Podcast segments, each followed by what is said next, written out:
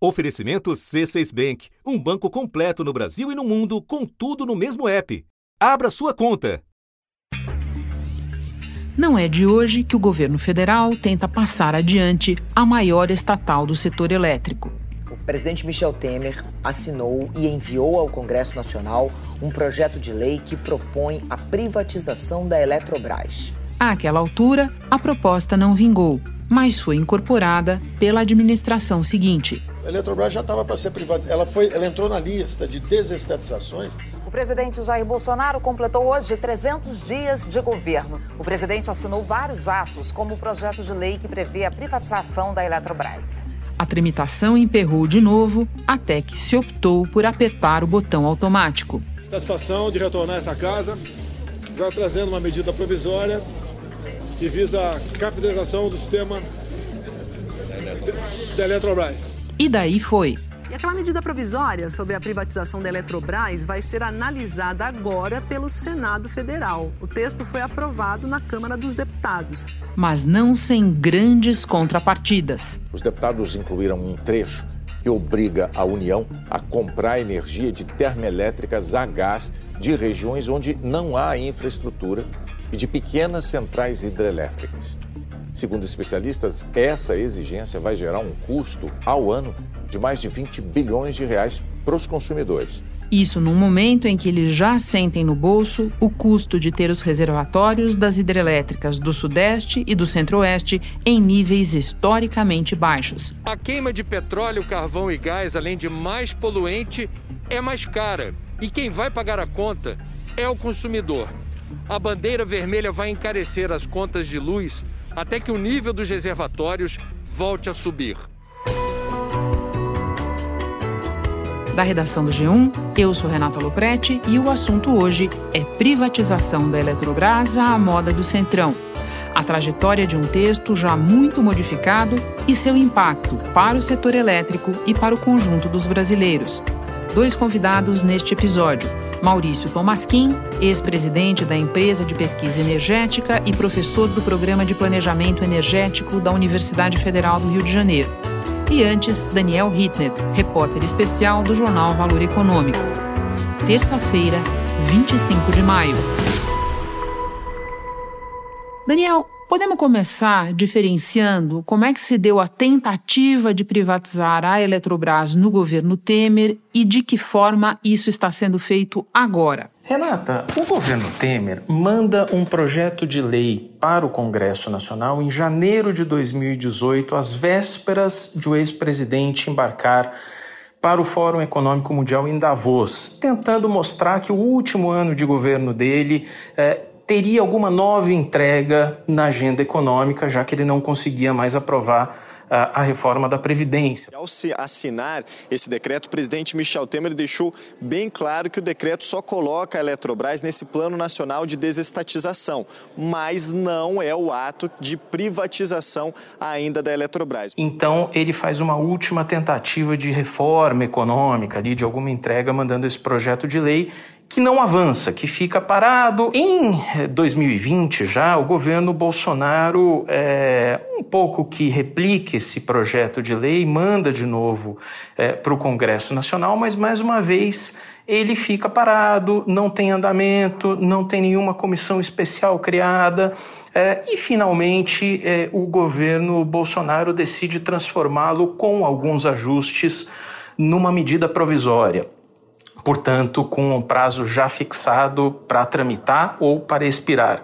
O que essa medida provisória faz é incorporar uma série de eh, barganhas com eh, deputados e senadores para contemplar essencialmente pedidos de caráter político, principalmente das bancadas do Nordeste, do Norte eh, e do Sudeste, muito especialmente de Minas Gerais, eh, do senador Rodrigo Pacheco, presidente do Senado, eh, que são contemplados com alguma coisa perto de 9 bilhões em obras nos seus currais eleitorais, obras de revitalização de bacias hidrográficas, na área de influência de Furnas, obras na região norte, que fazem o projeto andar um pouquinho mais, né? Daniel, a gente chega já já às concessões, que eu vou te pedir que nos explique, mas antes eu queria que você explicasse do ponto de vista técnico para os leigos e de um jeito muito resumido, por que é que se diz que essa MP abre caminho para a privatização da Eletrobras. É a expressão que se usa sempre. E quanto a União espera ganhar com essa operação? A Eletrobras não poderia ter sequer seus estudos para a privatização iniciados, porque ela não poderia entrar no Plano Nacional de Desestatização, que é uma pré-condição para que qualquer estatal venha a ser privatizada, dependendo, logicamente, dos estudos e do modelo perseguido pelo governo. É, SMP abriu caminho para a contratação imediata e, a partir da contratação imediata, dos estudos, é, o governo é, encontra um modelo pelo qual é, ele espera arrecadar. Atualmente, a União possui cerca de 60% das ações da Eletrobras e controla a estatal. Com a capitalização, deve reduzir sua participação na empresa para 45%. Logo de cara, o que o governo anuncia é uma meta de arrecadar em torno de 50 bilhões de reais. Metade disso para o Tesouro Nacional pago em valor de outorga, ou seja, é, ganha é, em arrecadação e metade é, que vai é, para um superfundo é, que é rateado por todo mundo. Todo mundo paga, que é a conta, a conta de desenvolvimento energético, que acaba é, bancando subsídios para agricultura irrigada, para fontes renováveis de energia, para o carvão na região sul. Então vamos lá para as concessões de que você falava, porque uma coisa é a maneira como o SMP chegou ao Congresso e outra bem diferente é o que foi aprovado pela Câmara Câmara a partir do relatório do deputado Elmar Nascimento. Você falava aí de umas primeiras concessões e eu sei que as concessões passam também pelas termoelétricas. Pode explicar para nós quais foram as principais concessões? O projeto ganhou o que autoridades do governo chamaram de algumas bombas nucleares. É, essas bombas nucleares acabaram sendo Uh, quase todas desativadas, exceto uma grande. É, essas bombas nucleares envolviam é, a transferência de recebíveis, ou seja, recursos que a Eletrobras tinha para receber no futuro e que seriam desviados pelo relatório inicial para uma nova estatal que o governo iria criar, bancar gasodutos novos atravessando o país com o dinheiro da CDE, que é esse superfundo, e isso certamente seria rateado pelos consumidores de todo o país, mas sobrou um problema que é uma exigência do relator de construir 6 mil megawatts de usinas térmicas, 2 mil megawatts de pequenas centrais hidrelétricas e de renovar um programa de subsídios para fontes renováveis que foi criado nos anos 2000, essencialmente para usinas eólicas. E aí a gente lembra que nos anos 2000 é, praticamente não se falava de usinas solares e as usinas eólicas eram uma tecnologia muito incipiente, então precisavam mesmo de subsídios. O que não é o caso hoje. Hoje elas são extremamente competitivas e podem perfeitamente ser leiloadas sem nenhum incentivo adicional, de modo a não onerar os consumidores. E as usinas térmicas, que são talvez a chave da questão para entender é, o porquê de certa resistência ou das críticas ao projeto, é uma energia. É, as usinas térmicas têm uma energia muito mais cara do que é, a energia eólica, do que a solar, do que as hidrelétricas, que constituem 65% é, da geração de energia em todo o país. É, então a conta acaba sendo um pouco cara é, e vai recair, digamos, sobre os ombros dos consumidores. Bom, Daniel, então vamos às críticas. O Paulo Pedrosa, presidente da Associação Brasileira dos Grandes Consumidores, a Abrace, disse que, do jeito que ficou, a capitalização vai levar o setor elétrico de novo para o passado. Palavras dele. E o nosso colega Álvaro Gribel, do Globo, disse que não foi uma vitória da equipe econômica a aprovação da MP nesses termos, e sim um sinal de sua capitulação diante do Centrão. Você concorda com essas avaliações? Com alguns ajustes, Renata, tendo a concordar. O setor elétrico, é, pelo menos dos setores econômicos que eu conheço, é o mais pulverizado em seus lobbies. Para que o ouvinte tenha ideia, são em torno de 30 diferentes associações no setor elétrico. Então, o que acontece muitas vezes no setor elétrico é que um projeto de lei ou uma medida provisória chega no Congresso de um jeito e sai completamente desvirtuado. É, e aí o que acontece é que é, os consumidores que não têm uma representatividade forte e não se fazem é, ouvir no Congresso Nacional, geralmente acabam é, onerados pelos subsídios que são anexados às propostas originais, seja por projeto de lei, seja por medida provisória, é, de modo que as coisas vão virando é, uma espécie de Frankenstein com é, um clima entre os operadores, entre os agentes do setor, de que não importa se a floresta está sendo completamente desmatada ou se está tudo ardendo em chamas, sabe? É, desde que a minha árvore aqui esteja de pé, tá tudo bem e o resto eu jogo um pouco ali para conta do consumidor. Só que a equipe econômica, o ministro Paulo Guedes, é, eles estão no modo eu preciso privatizar de qualquer jeito. Eu preciso ter uma agenda para apresentar a Faria Lima em outubro de 2022 e justificar que aquilo que eu prometi em 2018 minimamente eu cumpri. E as privatizações são uma parte muito importante dessa agenda. Então, entre não privatizar e privatizar de um jeito que está longe de seu ideal, eu acho que a escolha ficou clara: privatizar longe do que é o ideal. Entendi. E para terminar, Daniel, você falou, lembrou para a gente que essa MP ainda precisa ser aprovada pelo Senado. Pode nos dizer mais ou menos como é que está esse calendário e se a gente deve ou não esperar mudança no Senado em relação ao que foi aprovado na Câmara? Renata, prazo final para a SMP caducar, como a gente gosta de dizer aqui no nosso jargão jornalístico e do legislativo, é 22 de junho. Ou ela é votada até lá, ou ela simplesmente perde a validade. A Câmara aprovou por 313 votos a 166 a medida provisória que abre caminho para privatizar a Eletrobras. A oposição chegou a acionar o Supremo Tribunal Federal para tentar impedir a votação sem antes a proposta passar por uma comissão, mas o pedido foi negado. Grande problema aí é que a gente não está em condições normais de temperatura e pressão. Tem a CPI da pandemia com, né, pegando todos os focos aí dos, dos senadores e do Congresso. É, é um tema bastante polêmico e que é, enfrenta uma oposição bastante ativa, bastante é, é, estridente quando fala é, de Eletrobras, e tem essa, essa provável questão de voltar para a Câmara. Aparentemente, até pela disputa que houve pela relatoria do projeto no Senado, tudo indica que haverá alguma mudança. Pelo menos o governo conta com essa mudança, nem que seja para deixar uma impressão digital ali. E aí o tempo vai ficando mais escasso. Daniel, eu agora vou conversar com o professor Maurício Tomasquim, mas antes me despeço de você. Muito obrigada por todas as informações. Bom trabalho. Foi um enorme prazer, Renata, sempre à disposição.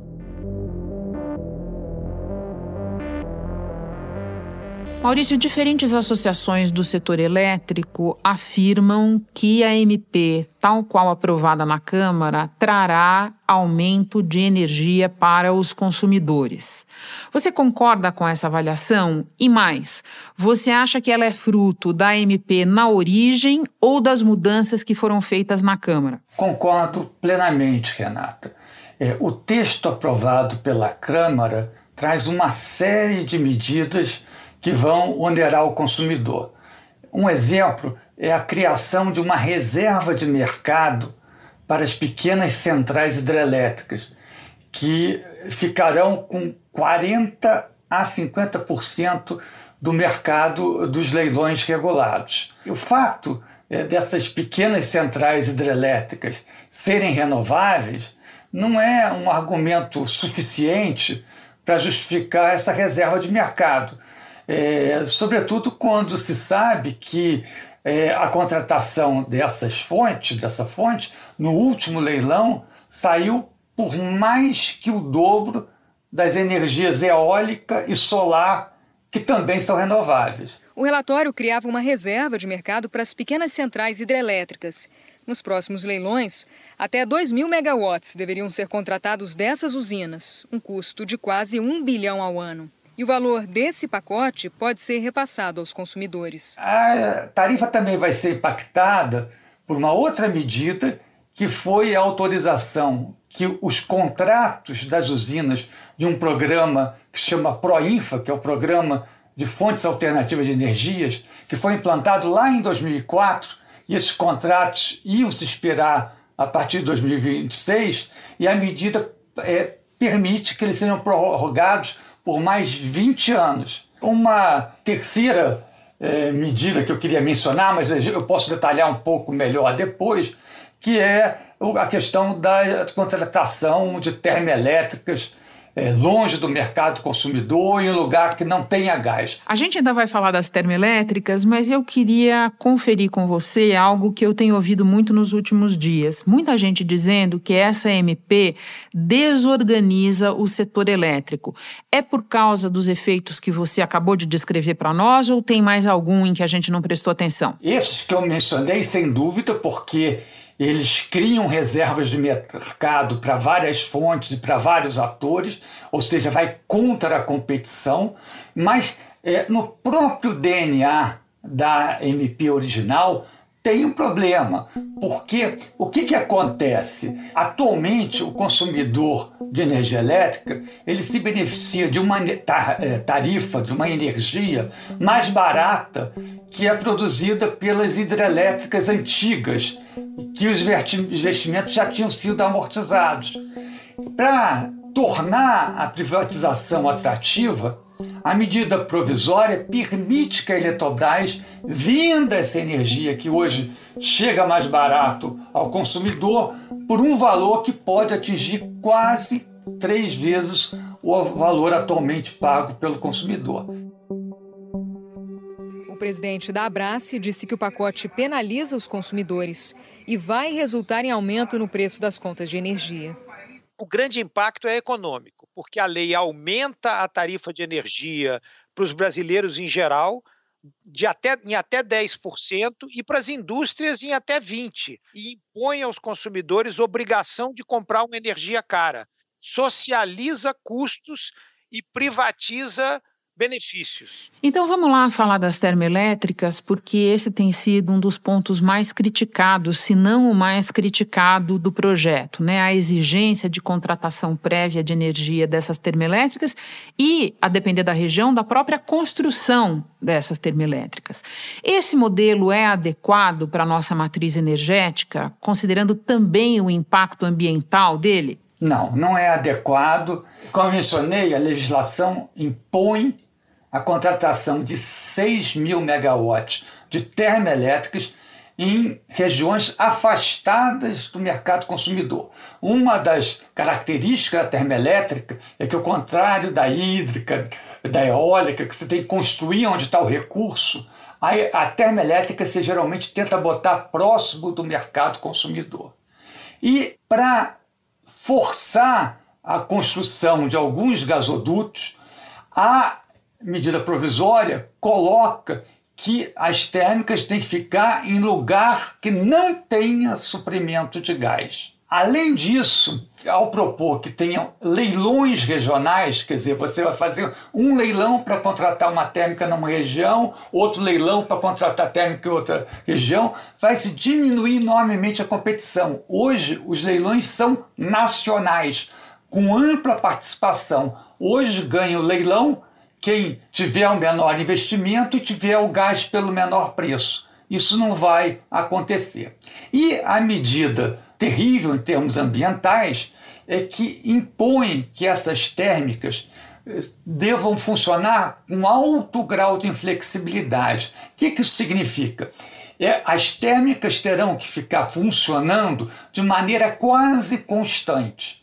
Ou seja, mesmo naqueles momentos que tenha muito sol, muito vento, muito, uma hidrologia muito boa, vai ter que se desperdiçar esses recursos e queimar gás que é um combustível fóssil. É claro que isso, do ponto de vista ambiental, é, não faz sentido nenhum, e do ponto de vista do consumidor também não, porque essa, o custo desse gás em termos de energia elétrica gira em torno de 300 reais por megawatt-hora, enquanto o, o custo da geração eólica, é, hídrica e solar, como combustível é praticamente gratuito, o custo variável é muito baixo, é praticamente zero. Bom, daí nós chegamos na pergunta inevitável, Maurício, que eu tenho certeza está na cabeça de quem está nos acompanhando. Se é ruim para os consumidores e contribui para sujar a nossa matriz energética, a quem interessa essa MP? A MP ela foi votada é, com um quórum praticamente de uma medida constitucional, né? Uma emenda. Uma emenda constitucional. Ela não precisaria de tanto. Por que, que ela fez tanto sucesso? Porque ela atendeu a uma quantidade grande de grupos de interesse. Então vamos então, lá destrinchá-los. Vamos lá. Tem os produtores de gás das regiões aonde possa ter essas usinas. É claro, vai ter que construir gasodutos, mas o mais próximo, isso eventualmente pode ser mapeado. Os próprios investidores em termoelétricas, os donos, né, os, os que têm licença para construção de pequenas centrais hidrelétricas, né, e as bancadas regionais, porque a medida prevê investimentos em bacias, para recuperação de bacias da região de Furnas, da região lá da Cheche, no Nordeste, e investimentos na geração na região Norte. Então, isso atende também às bancadas regionais. Além disso, tem é, é, a medida, ela chega a usar também a própria recursos que virão de Itaipu, porque o contrato de Itaipu termina agora em 2023. Termina também o pagamento do financiamento de Itaipu. Com isso, nós brasileiros, consumidores brasileiros, teríamos um potencial de uma redução da tarifa com uma tarifa bem mais barata. O que, que eles estão pensando? Falando, olha, com esses recursos, uma parte fica com o consumidor, mas uma parte eu vou dar para perpetuar esses programas regionais que foram criados por 10 anos por um tempo maior, e uma outra parte seria para um programa de transferência de renda. Ora, por mais que esses programas de desenvolvimento regional de transferência de renda sejam meritórios, eu acho que tem o seu mérito, retirar do consumidor de energia elétrica os recursos financeiros que poderiam ser utilizados para baratear a tarifa, reduz a competitividade da economia como um todo, porque vai encarecer os produtos industriais, vai encarecer os serviços e, além disso, é socialmente injusto. Então, podemos fechar concluindo, Maurício, que a privatização da Eletrobras, na verdade, virou reserva de mercado de grupos específicos? Sem dúvida alguma. A empresa ainda é uma gigante do setor são 134 usinas de geração de energia e quase 71 mil quilômetros de linhas de transmissão, o suficiente para dar uma volta completa no planeta. E é muito paradoxal, né? Que todo o arcabouço e todo o discurso é pelo aumento da competição, né? E o que se está vendo aqui é justamente uma restrição da competição. Maurício, muito obrigada pelos esclarecimentos todos, por compartilhar o teu conhecimento com a gente. Bom trabalho. Muito obrigado. Antes de terminar, eu lembro que desde o início deste mês, as contas de luz estão com bandeira vermelha, que cobram uma taxa adicional de pouco mais de R$ 4,00 por quilowatt-hora para combater o desperdício de energia e diminuir o custo no final do mês, vale tirar aparelhos da tomada enquanto não estiverem em uso, reduzir o tempo do ar-condicionado e do ventilador e não colocar alimentos quentes na geladeira. Este foi o assunto podcast diário disponível no G1, no Globoplay ou na sua plataforma de áudio preferida. Você pode seguir o podcast na Amazon ou no Spotify assinar no Apple Podcasts, se inscrever no Google Podcasts ou no Castbox e favoritar no Deezer. Assim você recebe uma notificação sempre que tiver novo episódio. Eu sou Renato Loprete e fico por aqui. Até o próximo assunto.